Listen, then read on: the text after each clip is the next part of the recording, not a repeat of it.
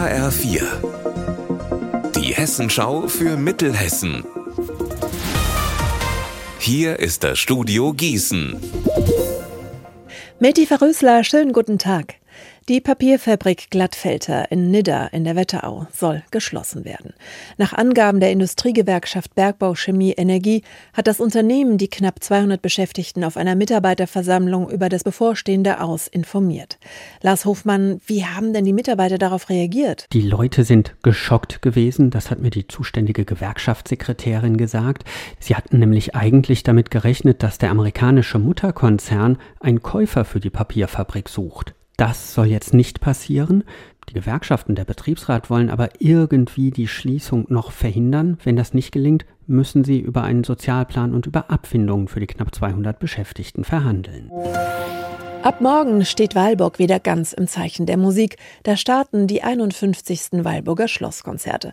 Das Programm ist bunt gemischt. Also natürlich steht Klassik im Mittelpunkt mit Klavierkonzerten, Violinkonzerten oder auch Saxophon.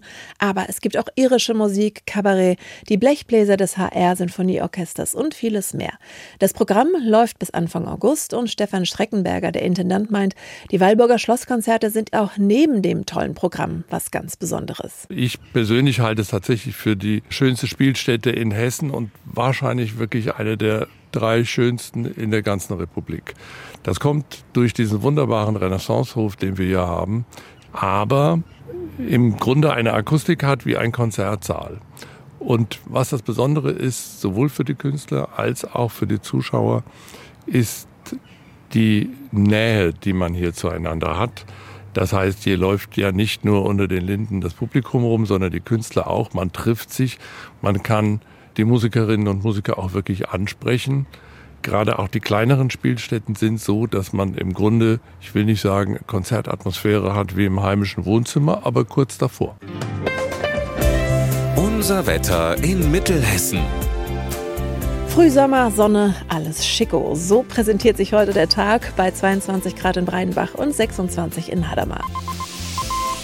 Morgen das Ganze nochmal, allerdings mit einigen Wolken am Himmel. Ihr Wetter und alles, was bei Ihnen passiert, zuverlässig in der Hessenschau für Ihre Region und auf hessenschau.de.